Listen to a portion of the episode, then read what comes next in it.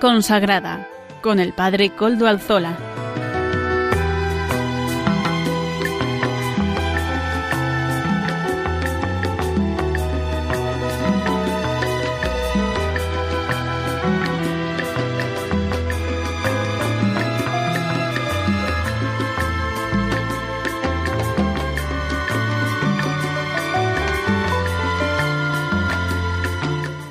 Buenas tardes, hermanos, amigos y oyentes. Hoy es jueves y son las 5 de la tarde, una hora menos en las Islas Canarias.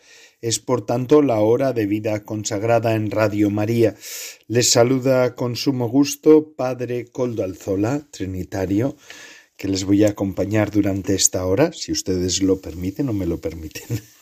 Hoy emito desde Algorta, Vizcaya, desde la parroquia del Santísimo Redentor eh, y nos encomendamos al inicio de este programa, como es habitual, y como ya los oyentes habituales conocen, pues al Beato Domingo Iturrate, que es nuestro santo protector, nuestro protector y nuestro patrono, ¿verdad? Es verdad, las reliquias del Beato Domingo Iturrate están, reposan en esta iglesia parroquial del Santísimo Redentor y mm, a finales de este mes, el día 29 de octubre vamos a tener una Eucaristía especial. Vamos a conmemorar pues el 40 aniversario de la beatificación del Beato Domingo Iturrate, que fue el 30 de octubre del, del año 1983. Y a la vez también daremos inicio al 50 aniversario de nuestra parroquia, de la parroquia del Santísimo Redentor, inicio al cincuentenario. Eh, vamos a hacer un año de, de celebraciones, un curso de celebraciones, de conmemoraciones. Ahí vamos a ponernos en camino, ¿verdad? Para poder eh, dar gracias de lo que han, sido, han supuesto estos años, este tiempo. Pedimos también la ayuda del Señor y lo celebramos. Celebramos que el Señor ha sido grande con esta parroquia, esta comunidad parroquial, y a la vez también pedimos luz para seguir adelante para seguir en el futuro. Así pues, están todos invitados, por lo menos los que son de cerca de, de, aquí, de Vizcaya, pues el día 29 a las doce y media tendremos una celebración solemne en honor a todas, con estas intenciones. Saludo también a quienes nos están ayudando hoy en el control en Madrid. Gracias por el servicio, que hoy es día festivo, pero ahí siguen, ¿verdad? Y además ya saben que se pueden poner en contacto con el programa por medio del correo del mismo, vida consagrada Ustedes me escriben a ese correo y yo les contestaré. Además, recuerdo que si alguna persona necesita escuchar el programa en podcast, pues bueno, pues lo, el nuestro también lo suben. Así que agradezco a Maro Villanueva su tarea junto con los servicios técnicos de Radio María. Esto, todo esto se hace gracias a Radio María y en este caso gracias también a Amaro Villanueva, que es el que sube el nuestro, el de este programa de vida consagrada.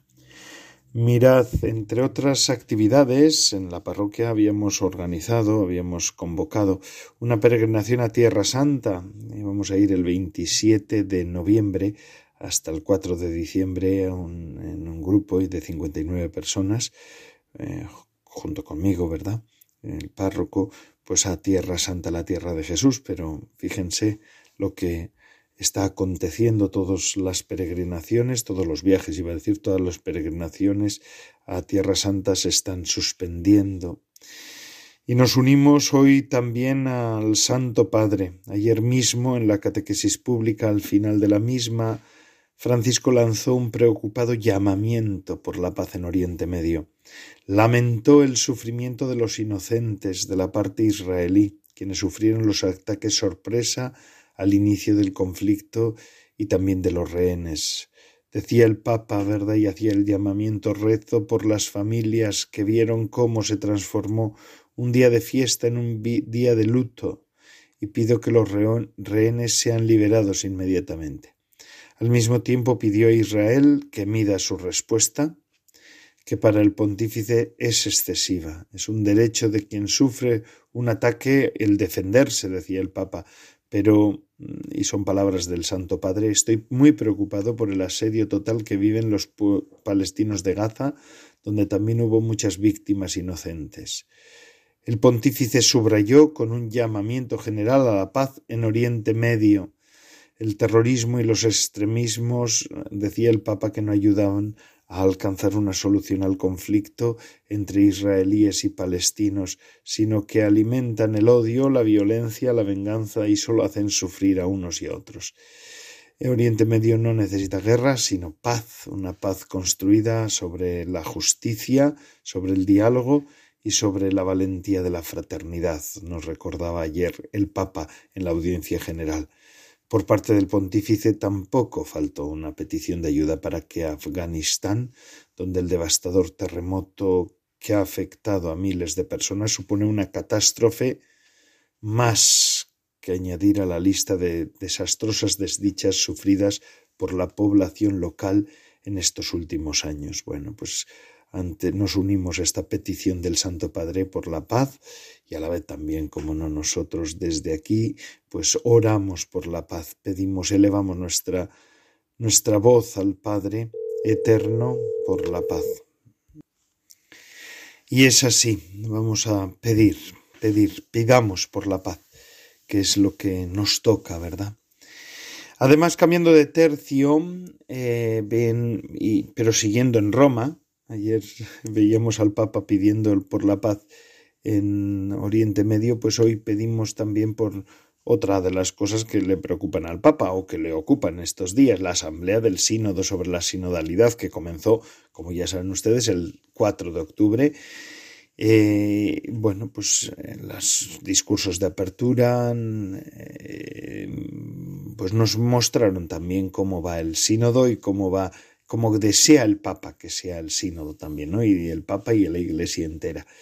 Eh, decía, dice el cardenal Grech, que es el secretario general del sínodo, que aquí también aparece la unidad del pueblo de Dios con sus pastores. Por primera vez, decía, están presentes hermanos y hermanas que no están investidos de munus episcopal, laicos y laicas, religiosas, religiosos, diáconos y sacerdotes que ya no son excepciones a la norma, sino miembros de pleno derecho en la Asamblea sinodal. En pequeños grupos, los más de 360 participantes comenzaron a trabajar en el Instrumentus Laboris. Este documento se realizó a partir de la información y los temas recogidos en las asambleas locales, regionales y continentales de la primera fase del sínodo que la hicimos. Nosotros en este programa también hemos informado sobre el sínodo eh, de la mano de los obispos, ¿verdad? Que como sabréis ya enseguida empezarán a, también a seguir con sus colaboraciones habituales. En Roma, a lo largo de las próximas semanas, los participantes seguirán reflexionando sobre ellos. Entre ellos mm, van a reflexionar sobre el contexto actual en el que la Iglesia vive y lleva a cabo su misión. A lo largo de estas cuatro semanas los grupos se centrarán en tres cuestiones prioritarias señaladas en el Instrumentum Laboris, que son comunión, misión y participación. Los tres cuestiones prioritarias. Del 9 al 14 de octubre los participantes se hablarán sobre la comunión. En concreto reflexionarán acerca de la búsqueda de una unidad que abrace la diversidad sin borrarla, y viceversa, una diversidad que ayude a la unidad. La Iglesia es comunión, comunión, básicamente y fundamentalmente, comunión con Dios. En la segunda semana, del 16 al 21 de octubre, que es la que viene, el, el tema será la misión. Los grupos dialogarán sobre la naturaleza misionera de la Iglesia y cómo puede reconocer y valorar la contribución que cada bautizado puede ofrecer en la misión. El objetivo es valorar las distintas vocaciones que hay y cómo impulsar su naturaleza misionera. La última semana, del 23 al 29 de octubre, la última prioridad será cómo hacer que cada miembro de la Iglesia se sienta protagonista y cómo favorecer su participación en la evangelización. Por eso en el sínodo, en esta ocasión, hay más laicos y más mujeres que nunca. El Instrumentum Laboris describe estas tres prioridades como las características de una iglesia sinodal. Estos rasgos también pueden verse claramente en la iglesia primitiva. Los hechos de los apóstoles, los discípulos, a pesar de sus diferentes personalidades, dones, carismas, mm, enfoques, durante el concilio de Jerusalén consiguen tomar decisiones y mantenerse unidos. Para ayudar a los participantes en, este, en estos encuentros y seguir la idea del Papa, cada día de la Asamblea se inicia rezando para fomentar un ambiente de reflexión y de oración. Para ayudarnos a ello, dice el cardenal Hollerich, en las próximas semanas viviremos otros momentos de espiritualidad común y cada día podremos celebrar juntos la Eucaristía al lado en la Basílica de San Pedro por la mañana antes de comenzar nuestras sesiones. El 29 de octubre, en esta fase del sínodo sobre la sinodalidad, se clausurará con una misa solemne en la Basílica de San Pedro. Pues bueno, estamos en el sínodo, la Iglesia está en sínodo, el Santo Padre, los obispos allí invitados y también, pues en este caso, otros miembros de la Iglesia que han sido también convocados para el sínodo. Vamos a rezar por ellos y por el sínodo, vamos a pedir que el Señor pues ilumine al Santo Padre y a todos los obispos y a todos los miembros de, de la Iglesia para que podamos vivir siempre en obediencia al Espíritu. Eso es lo fundamental. Y que sobre todo pues podamos ser misioneros, como nos recordaba el sínodo, ¿verdad? Y nos recuerda el sínodo, el instrumentum laboris del sínodo. Misioneros en el futuro, misioneros hacia adelante. Y en esa misión pues también nos ayuda Radio María. La radio de la Virgen es una herramienta fundamental que ha salido en estos tiempos. María no ha querido dejar a su iglesia sola y por eso pues aquí tenemos esta radio que es la que nos acompaña. Bendito sea. Vamos a ver cómo le podemos ayudar a Radio María. Tenemos que hacerlo entre todos. Radio María es un empeño de todos y para todos. Mes de octubre, mes misionero, mes del Rosario, mes en que Radio María renueva su programación cada temporada.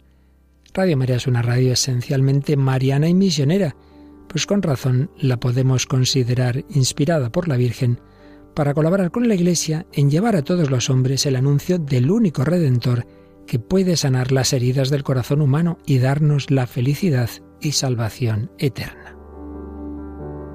El Papa Francisco nos ha recordado una frase del sacerdote chileno San Alberto Hurtado.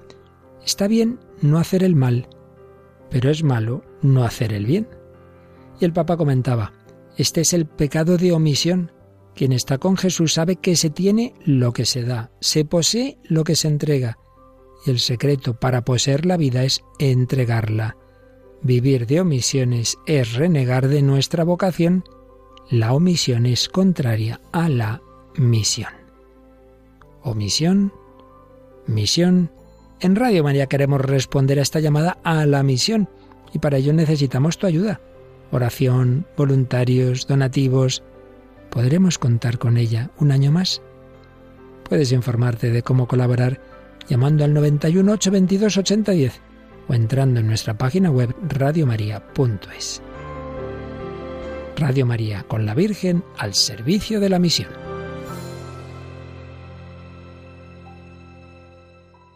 Muy bien, Radio María, gracias por estar ahí. Gracias por estar ahí. Hoy que es 12 de octubre, como decíamos al comienzo, fiesta de la Virgen del Pilar. Saludos a todos, ¿verdad? A todos los que celebramos esta fiesta, pero especialmente a los vecinos de la Virgen del Pilar, los oyentes de Zaragoza. Un abrazo muy fuerte desde aquí, desde, desde este programa de vida consagrada.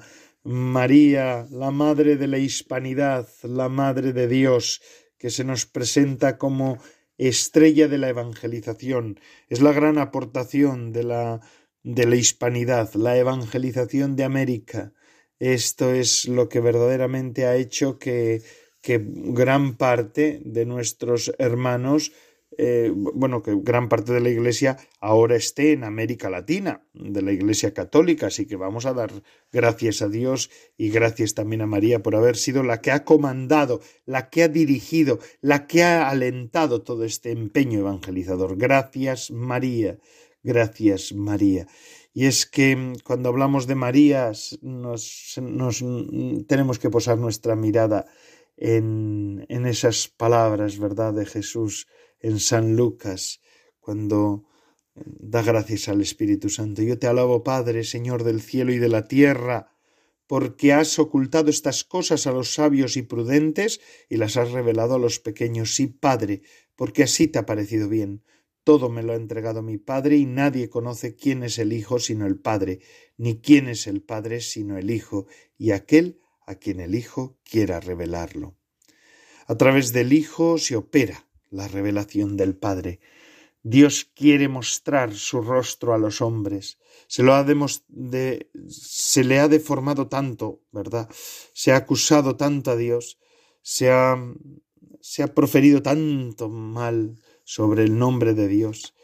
Ese es el drama del ateísmo. Se ha arrojado a Dios a la basura, acusándole de ser un enemigo del hombre, un obstáculo a su libertad, a su desarrollo, un Dios que aplasta. Y es así. Hoy más que nunca vivimos la fe desde la lógica del sábado santo, lo decía el Papa eh, Benedicto XVI, ¿verdad? Y hoy más que nunca Dios quiere revelarse a nuestros corazones de manera sencilla en la oscuridad de la fe, pero de modo muy profundo para que cada uno pueda llegar a un conocimiento auténtico de su verdadero rostro. San Juan de la Cruz decía en el siglo XVI siempre el Señor descubrió los tesoros de su sabiduría y espíritus a los mortales. Mm, pero ahora que la malicia va descubriendo más su cara, mucho los descubre. ¿Qué diría si viviese hoy San Juan de la Cruz, verdad? Dios quiere revelarse estos días, además, dentro de poquito vamos a celebrar a Santa Teresa de Jesús. Dios quiere revelarse más que nunca a todos los pequeños y pobres que somos nosotros. Uno de los caminos secretos pero privilegiados de esta revelación es el misterio de la Virgen María.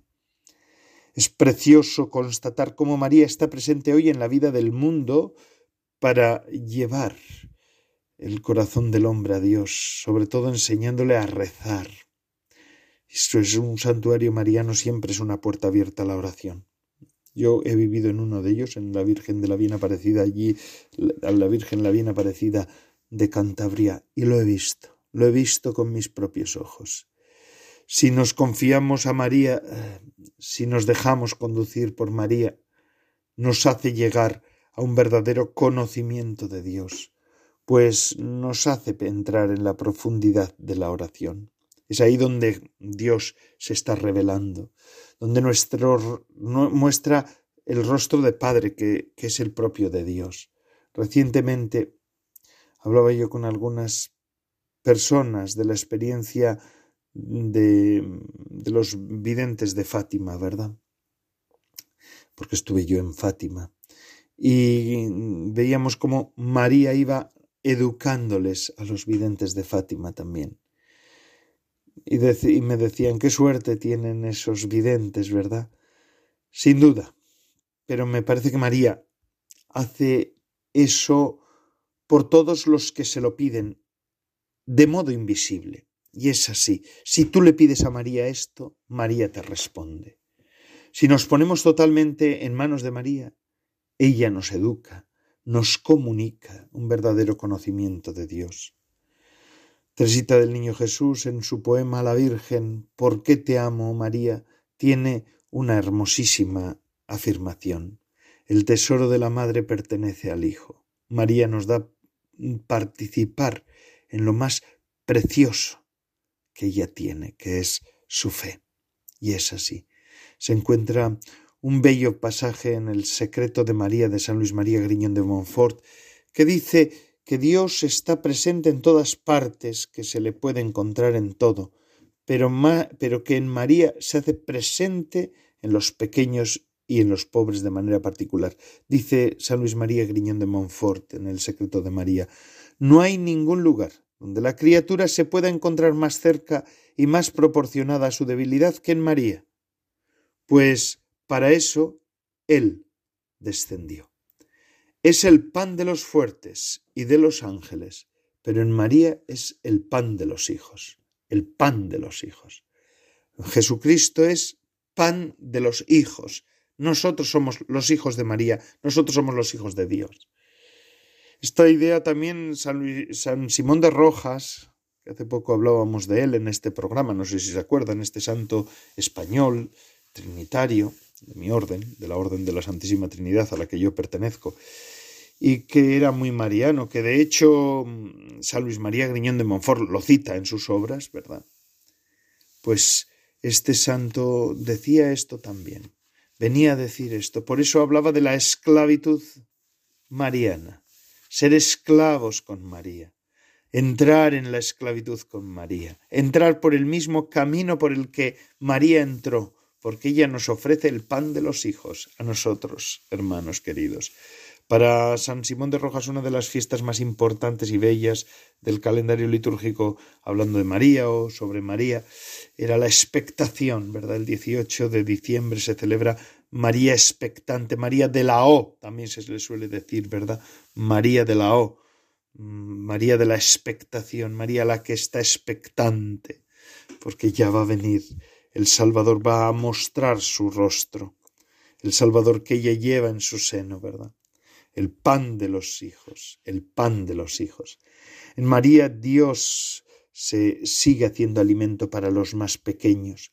En ella se encuentra Dios en su grandeza y en su majestad, su poder, su sabiduría que nos superan ampliamente, pero al mismo tiempo es un Dios accesible que no atropella ni destruye, sino que se da para ser nuestra vida. Yo recuerdo con ocasión de la beatificación de los pequeños videntes de Fátima, no sé si os acordáis, no sé si se acuerdan ustedes de Francisco y de Jacinta el 13 de mayo de 2000, el Santo Padre, el Papa San Juan Pablo II, pronunció una hermosísima homilía, preciosas palabras las de San Juan Pablo II, comentando el Evangelio que, que, que estaba que he citado antes, que, que he leído, ¿verdad? que Dios ha escondido a los sabios y prudentes y lo ha revelado a los pequeños, como estos niños de Fátima, el Santo Padre, el Papa San Juan Pablo II nos decía lo siguiente por designio divino, una mujer vestida de sol, vino del cielo a esta tierra en búsqueda de los pequeños privilegiados del Padre. Les habla con voz y corazón de madre, los invita a ofrecerse como víctimas de reparación, mostrándose dispuesta a guiarlos con seguridad hasta Dios. Entonces de sus manos maternas salió una luz que los penetró íntimamente, y se sintieron sumergidos en Dios, como cuando una persona, explican ellos, se contempla en el espejo. Más tarde Francisco, uno de los tres privilegiados, explicaba, recordaba San Juan Pablo II, estábamos ardiendo en esa luz que es Dios y no nos quemábamos. ¿Cómo es Dios? No se puede decir. Eso sí que la gente no puede decirlo. Estaban sumergidos en el fuego del amor divino, hermanos queridos, no en un fuego que destruye, sino que ilumina, que plenifica, que purifica, que calienta, un fuego lleno de ardor y también de vida. El Papa hace luego una comparación en esa homilía eh, con la experiencia de Moisés en la zarza ardiente. Moisés tuvo esa misma sensación cuando vio a Dios en la zarza ardiente. Allí oyó a Dios hablar, preocupado de la esclavitud de su pueblo y decidido a liberarlo por medio de él. Yo estaré contigo, es lo que Dios le dice a Moisés. Cuantos acogen esta presencia se convierten en morada y por consiguiente en zarza ardiente del Altísimo. Es conmovedor, hermanos, ver cómo estos niños de Fátima han vivido a fin de cuentas algo análogo, ¿verdad? A este gran personaje de Moisés, mientras que ellos eran tan ignorantes de tantas cosas. Por María, por María, por la Virgen, entraron en una profunda experiencia de Dios vivo. No debemos envidiarles, porque si se lo pedimos María nos lo ofrece, pero mm, sin duda no viviremos en las, mismas, en las mismas cosas en el plano sensible, pero en el dominio de la fe podemos todos llegar a las mismas realidades y también conocer a Dios. Dios no se deja desconocido del que quiere conocerlo, del que lo busca con sincero corazón.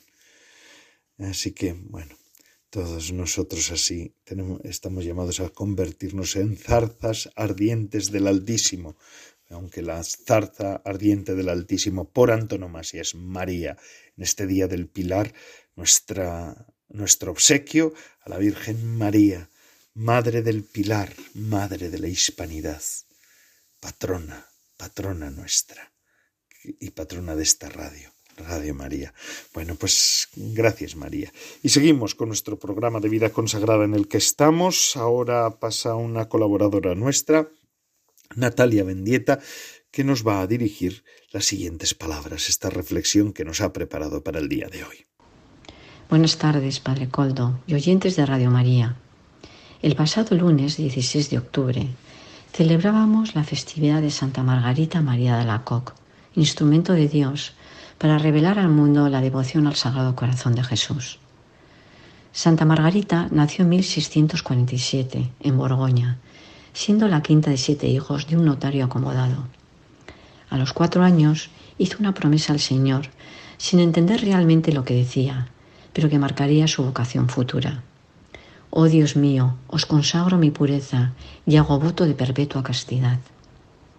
Con once años contrajo una dolorosa enfermedad reumática y buscó alivio en la Virgen María, prometiéndole que si ella le devolvía la salud, se haría una de sus hijas. Recobró la salud inmediatamente y desde ese momento empezó a dirigir toda su vida. Pero no sin dificultades, pues Margarita tuvo muchas tentaciones y luchas de seguir la vida mundana. La Virgen le reprende severamente y en una ocasión le llegó a decir, Hija mía, me admiro de que me sirvas con tanta negligencia. Y le causaron tal impresión estas palabras que le sirvieron de aviso para toda su vida. A la muerte de su padre, quedó su familia a expensas de parientes que les hicieron sufrir todo tipo de humillaciones. Pero su sufrimiento fue causado sobre todo por la dolorosa enfermedad de su madre. Esto le llevó a volcarse en la oración y la devoción al Santísimo Sacramento. Sin embargo, Margarita se lamentaba porque no sabía cómo orar y fue el mismo Señor quien le fue enseñando cómo adorarle y meditar sobre sus misterios. Llegó el momento de enfrentarse a la decisión del matrimonio y por presiones familiares tuvo que ceder y en un momento dado su promesa de consagrarse al Señor perdió fuerza ante las súplicas de su madre. Comenzó a llevar entonces una vida mundana en búsqueda de pretendientes. Pero durante todo el tiempo en que estaba en estos juegos y pasatiempos, continuamente el Señor le llamaba a su corazón.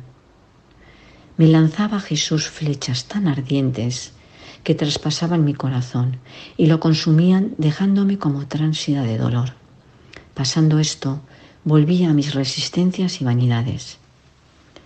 Finalmente Jesús se le aparece todo desfigurado en su fragilación y le dice, ¿y bien, querrás gozar de este placer? Yo no gocé jamás de ninguno y me entregué a todo género de amarguras por tu amor y por ganar tu corazón. ¿Querrás ahora disputármelo? Comprendió ella que era su vanidad la que había reducido al Señor a tal estado. Revivió en ella el deseo de la vida religiosa con tal fuerza que resolvió abrazarla definitivamente. Entra en el convento de la Visitación en 1671 Aparte de las dificultades y sufrimientos para adaptarse a la vida monástica, tuvo que luchar con el recelo y las suspicacias de sus superioras ante sus experiencias místicas que no llegaban a comprender. El Señor le dijo, me contento de que antepongas a la mía la voluntad de tus superiores cuando te prohíben ejecutar lo que te hubiere mandado. Déjales hacer cuanto quisieren de ti yo sabré hallar el medio de cumplir mis designios, aun por vías que parezcan opuestas y contrarias. Y estos designios del Señor comenzarían a manifestarse desde ese momento. Jesús le dice, mi divino corazón está tan apasionado de amor a los hombres, en particular hacia ti, que no pudiendo contener en él las llamas de su ardiente caridad, es menester que las derrame valiéndose de ti y se manifieste a ellos para enriquecerlos con los preciosos dones que te estoy descubriendo. A partir de, a partir de entonces, Margarita sufriría todos los primeros viernes de mes una reproducción de la misteriosa llaga del costado de Cristo, cosa que le sucedería hasta su muerte. La imagen del Sagrado Corazón de Cristo es el símbolo de su ardiente amor hacia nosotros, el cual había entregado sin condiciones. Y el Señor quería que esta imagen se expusiese en las casas o se llevase sobre el pecho en forma de medalla, ofreciendo así promesas de gracias y bendiciones a quienes lo veneraran. El Señor le había prometido a Margarita que su obra triunfaría a pesar de todos los obstáculos. Esta promesa empezó a cumplirse cuando en 1675 conoce al padre jesuita Claudio Colombier, quien creyó en sus revelaciones y le abrió la puerta a la confianza de sus superioras. Bajo su dirección espiritual se dio la cuarta y última revelación, que se puede considerar la más importante, el Señor quería establecer en la iglesia una fiesta litúrgica en honor del Sagrado Corazón de Jesús.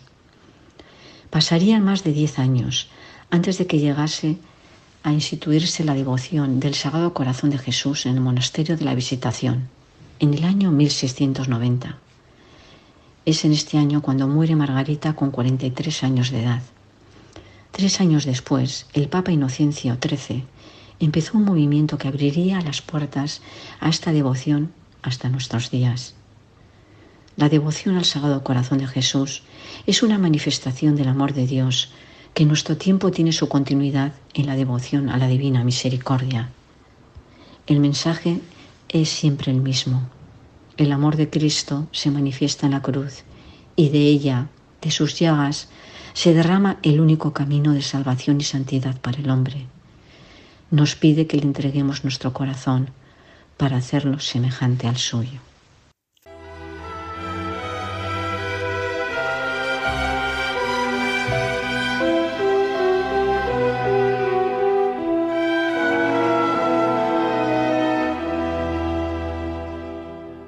Muchas gracias, Natalia Mendieta, por estas palabras que nos has dirigido en este día.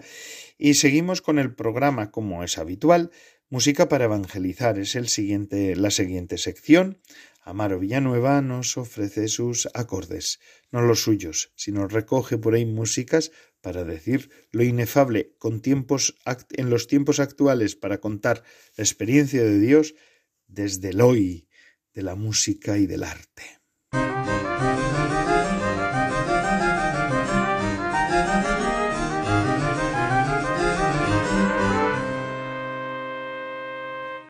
Muy buenas tardes, queridos oyentes de Radio María. Muy buenas tardes, Padre Coldo. Hoy en la sección de música para evangelizar escuchamos la canción Supe que me amabas, de Marcela Gándara.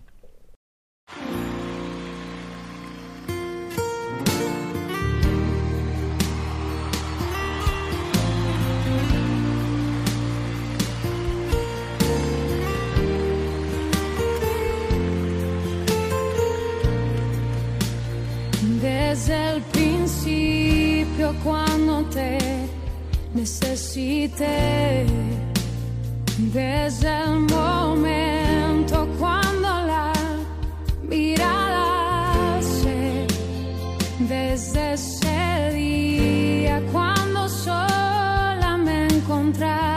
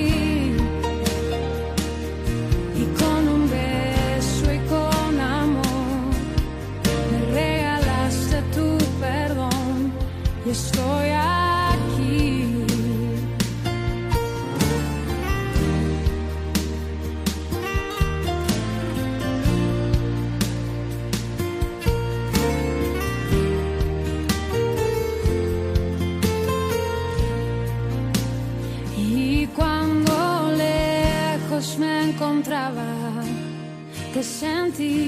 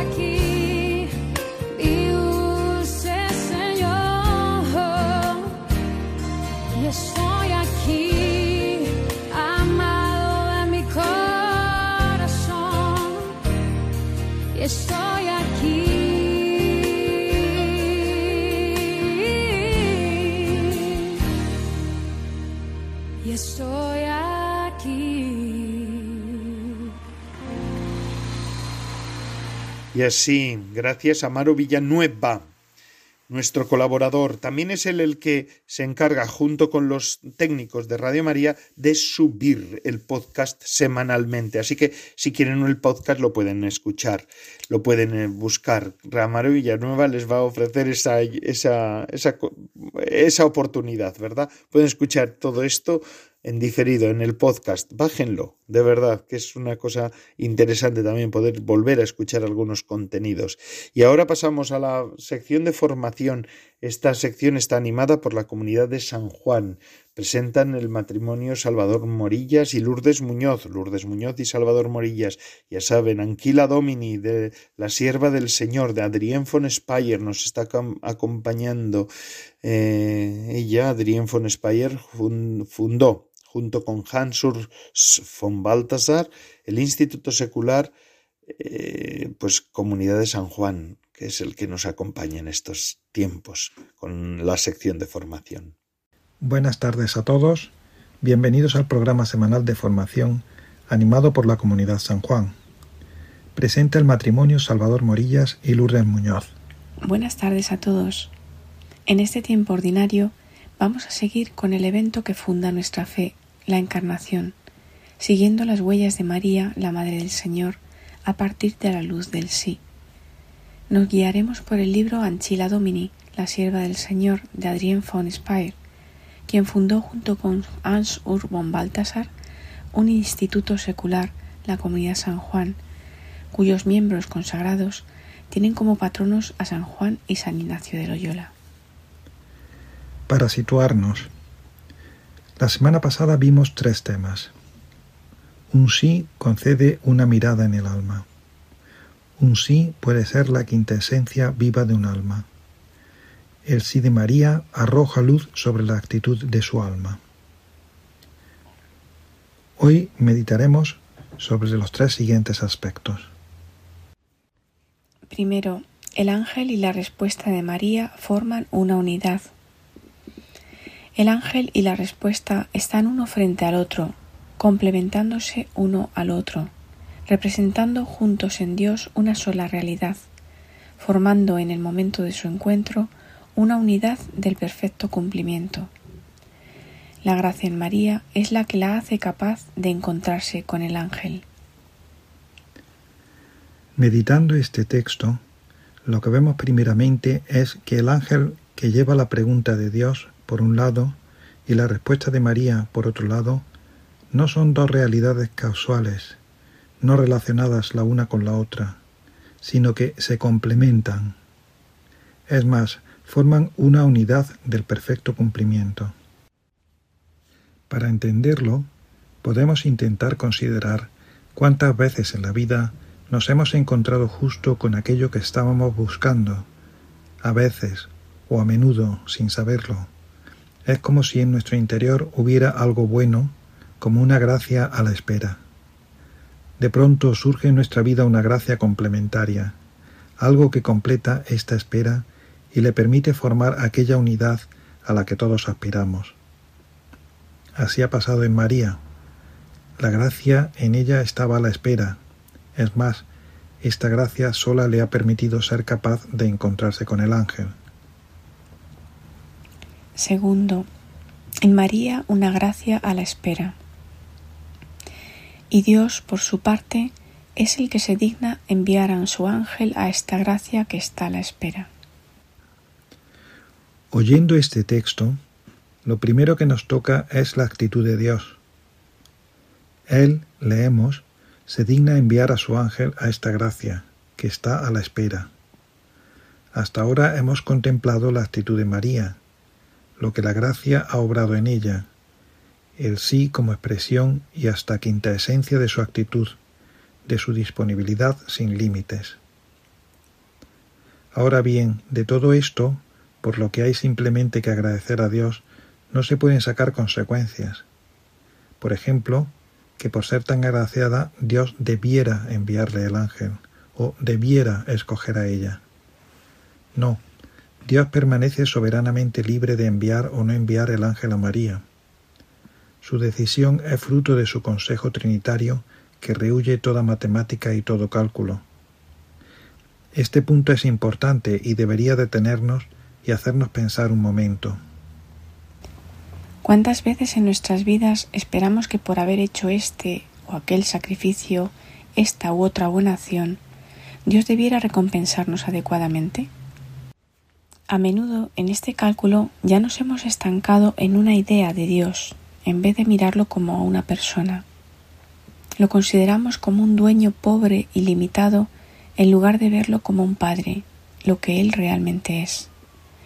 Así, en lugar de vivir para Él sin echar la vista atrás, nuestra mano izquierda sabe exactamente lo que hace la derecha, es decir, justo lo que el Señor nos invita a no hacer, y empezamos a echar cuentas. He hecho esto y aquello, y ahora Dios debería darme esto o aquello. Este cálculo a la larga también hace de nosotros unos infelices, ya que estamos contando, literalmente, con un Dios que nos hemos fabricado a medida, y qué medida tan estrecha. Es exactamente lo que María no hace. María es todo lo contrario del que pretende. María solo espera, espera todo, es la esperanza perfecta. La diferencia entre el pretender, que quiere doblar la voluntad del otro para obtener lo que ya se sabe, y el esperar, que es pura abertura para la voluntad de Dios todavía desconocida, es un abismo que sólo por gracia puede ser cruzado. Y María vive en esta gracia. Tercer aspecto. Un encuentro expresión de la plenitud de la gracia. Y así como el sí expresa la actitud de María, también lo hace el ángel que le es enviado. Su encuentro se vuelve expresión y como punto de reunión de la plenitud de la gracia. La gracia de Dios en María y la gracia que Dios le envía por medio del ángel se tocan en un encuentro plenamente adecuado. En este último texto vemos que Dios también manifiesta su actitud enviando al ángel. Estas últimas semanas nos hemos detenido mucho en la actitud de María, y ha sido fecundo, ya que María es la Madre de Dios y nuestra Madre, y es sobre ella que se centra el libro que estamos comentando. Pero si miramos bien, María solo quiere que volvamos la mirada hacia el artífice de este milagro viviente, que es ella, Dios. Es Él quien ha preparado todo, quien le ha enviado su gracia. Él es infinitamente generoso y la creó sin pecado. Es Él quien a través de ella quiere redimirnos a todos. Y ahora acontece algo más. Dios, como solía decir San Ignacio de Loyola, es Semper Mayor, el siempre más grande. Sus planes y deseos no pueden ser imaginados de antemano y nos sorprenden siempre. Aquí vemos que la gracia de Dios, la fuente de toda gracia, y la gracia presente en María se encuentran y este encuentro es expresión y como punto de reunión de la plenitud de la gracia. Dios no es simplemente un director omnipotente y cualquiera que fuera la respuesta de la criatura, el mundo seguiría igual, así como sus planes. No, no es así y lo vemos aquí. Gracias al sí de María, asistimos a un punto de reunión de la plenitud de la gracia plenitud que es el fruto de gracia en Dios y gracia en el ser humano. Con esto terminamos hoy nuestra lectura y comentario del libro de Adrián von Speyer, Anchila Domini, la sierva del Señor. Este libro, de donde son extraídas las meditaciones que acabamos de escuchar, se puede descargar en la página web apartado Publicaciones. Les esperamos el próximo jueves para seguir con las contemplaciones marianas de Adrien von Speyer.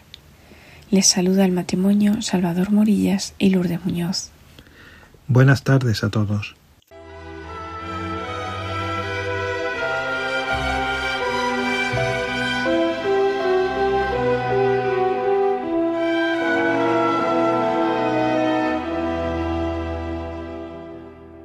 Gracias, Instituto de San, eh, eh, Comunidad de San Juan, perdón, Instituto Secular Comunidad de San Juan, pero especialmente gracias Lourdes Muñoz, Salvador Morillas, por estas lecturas que nos hacen de libro Anquila Domini, la sierva del Señor, de Adrián von Speyer. Gracias por su colaboración.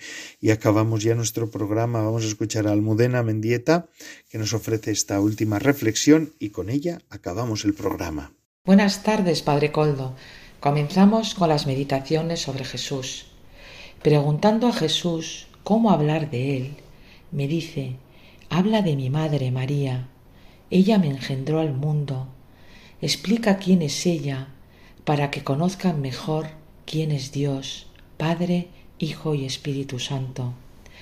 La pureza tiene un valor tal que un seno de criatura pudo contener al incontenible porque poseía la máxima pureza posible en una criatura de Dios. La Santísima Trinidad descendió con sus perfecciones, habitó con sus tres personas, cerró su infinito en pequeño espacio. No por ello se hizo menor, porque el amor de la Virgen y la voluntad de Dios dilataron este espacio hasta hacer de él un cielo. El Padre, siendo creador y teniendo una hija verdadera, digna, a su perfecta semejanza.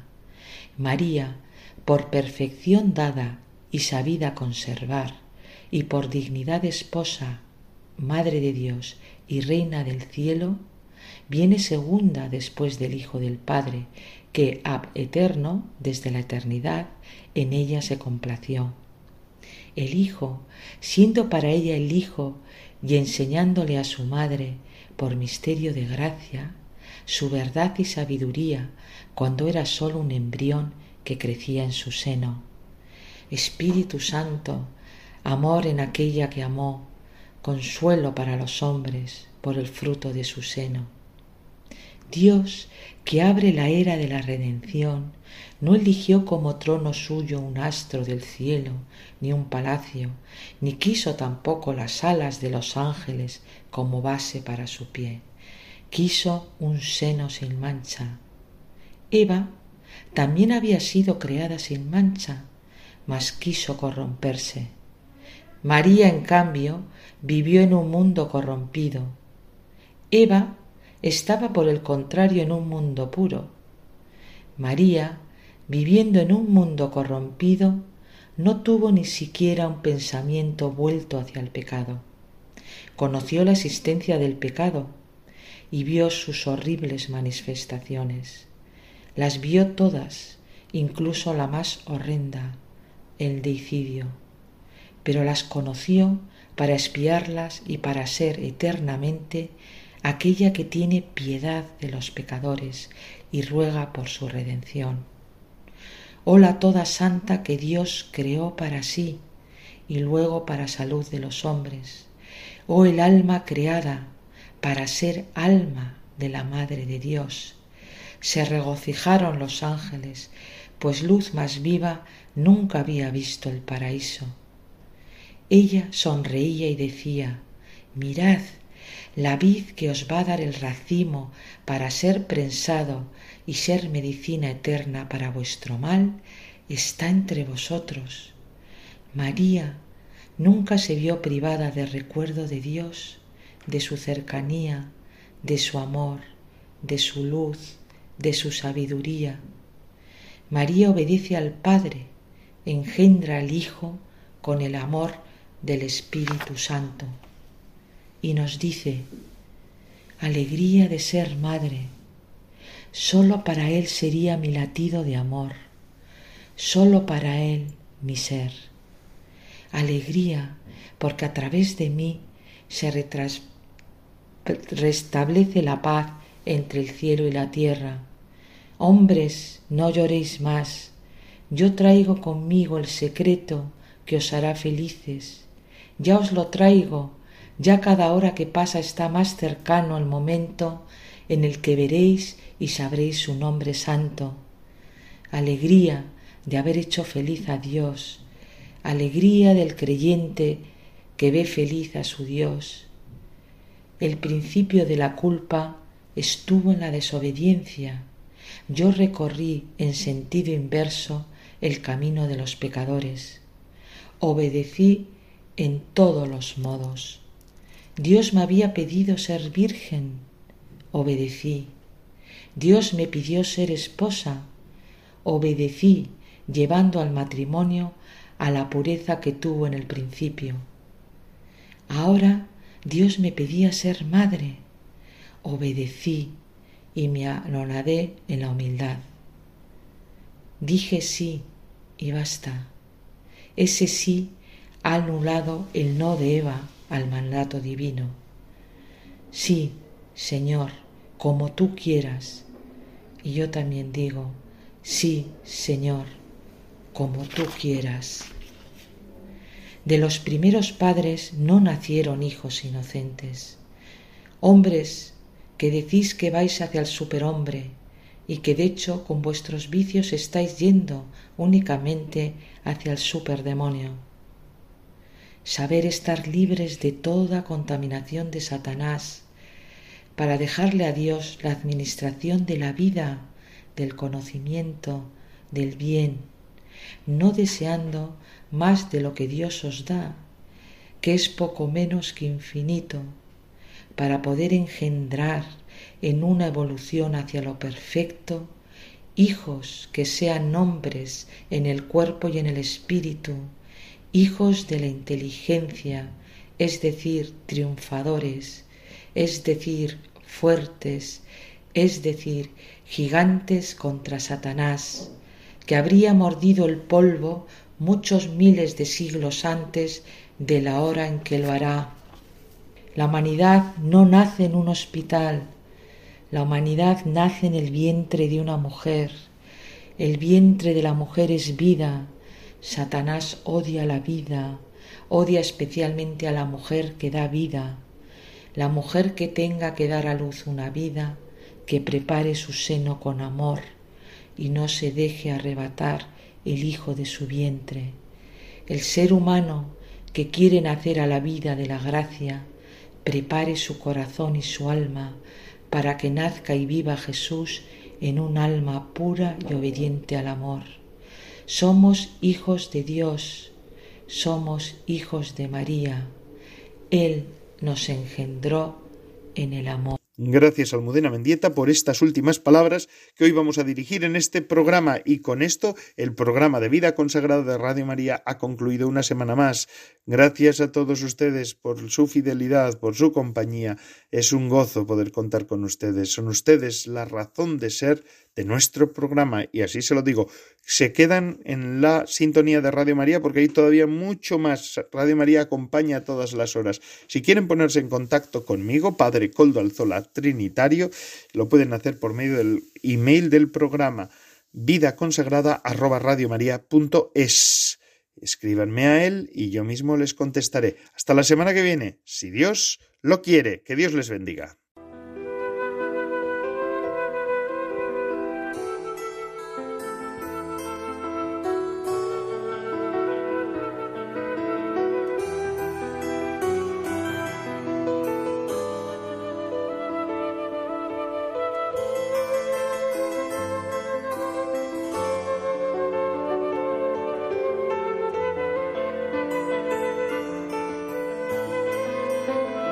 Vida consagrada con el Padre Coldo Alzola.